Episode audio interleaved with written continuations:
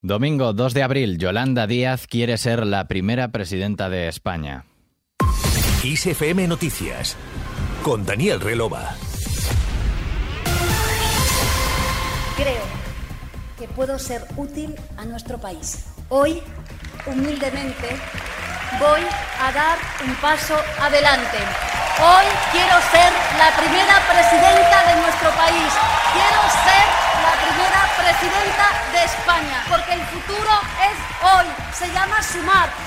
La vicepresidenta segunda del Gobierno, Yolanda Díaz, ha oficializado este domingo su candidatura a las elecciones generales en un acto en el que ha estado acompañada de representantes de una docena de partidos, entre ellos los ministros Alberto Garzón o Joan Subirat, los alcaldes Joan Ribó y Ada Colau y el diputado Íñigo Errejón, entre otros, pero sin la presencia de Podemos, tal como se preveía. Vamos a estar a la altura, ha prometido Díaz en su discurso con recado incluido a la formación morada.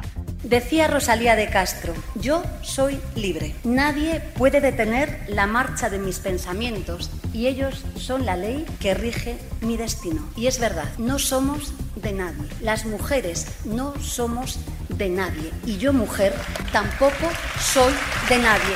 Somos Sumar, una fuerza feminista. No soy de nadie.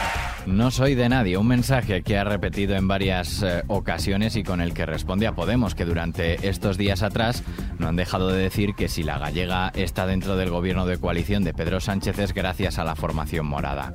Díaz también ha reivindicado en su presentación sus logros al frente del Ejecutivo como la subida del SMI, la reforma laboral o la ley que ha permitido regularizar a los riders y ha reivindicado la política útil. Por otro lado, en su discurso no ha hecho hecho una sola referencia al PSOE y sí ha criticado, aunque de pasada, al presidente del PP, Alberto Núñez Feijó, para asegurar que en lugar de ofrecer alternativas se dedica a votar en contra de todas las iniciativas del gobierno. También ha lanzado un recado a Esquerra, uno de los socios habituales del Ejecutivo, por no apoyar su reforma laboral en el Congreso y ha dicho, política no es votar en contra de la reforma laboral con el PP y Vox por puro politiqueo. En respuesta, Gabriel Rufián, portavoz de los republicanos catalanes en el Congreso, ha publicado en Twitter que útil es pactar con Garamendi y con Ciudadanos una reforma laboral para apuñalar a quienes te pusieron donde estás. Esta crítica se une a la que también ha realizado el politólogo y cofundador de Podemos, Juan Carlos Monedero,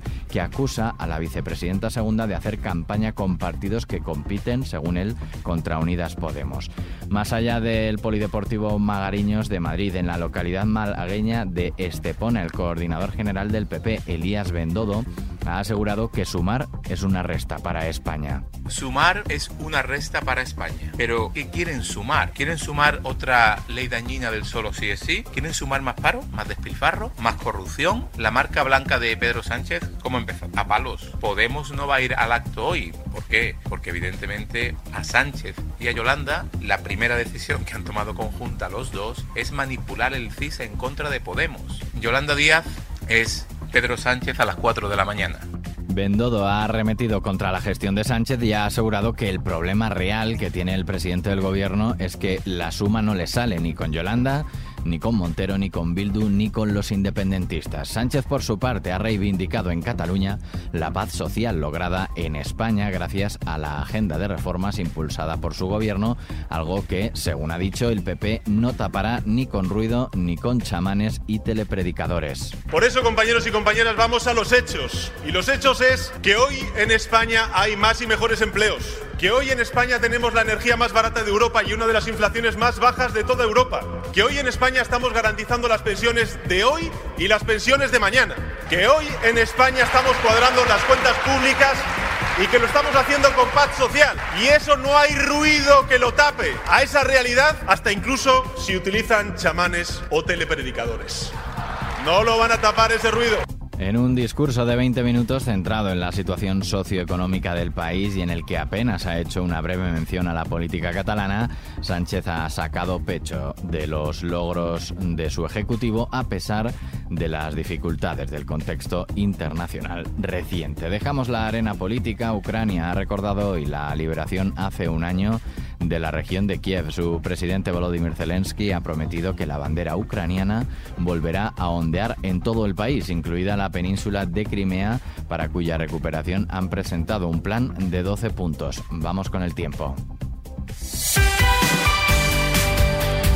La semana comenzará con cielos eh, nubosos en el Cantábrico Oriental y Pirineos, con precipitaciones que tenderán a disminuir o cesar a lo largo del día. En otras zonas del Cantábrico, Alto Ebro, Sistema Ibérico, este de Cataluña y Baleares, no se descarta alguna precipitación. Además, rachas fuertes de viento en puntos del litoral nordeste y las temperaturas subirán en el norte de Galicia, área cantábrica y sistemas central e ibérico, aunque bajarán en Canarias y el litoral mediterráneo peninsular.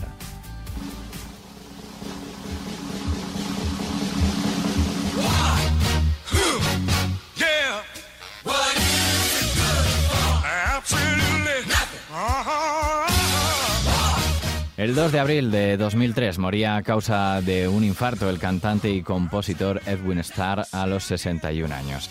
El artista estadounidense se hizo famoso especialmente en la década de los 70 tras publicar el cover de la canción del grupo The Temptation War, esta canción que estás escuchando y que fue una canción protesta contra la guerra de Vietnam. Con él terminamos el podcast de XFM Noticias con Antonio Alfonso Hernández en la realización técnica. Un saludo de Daniel Relova. Hasta mañana.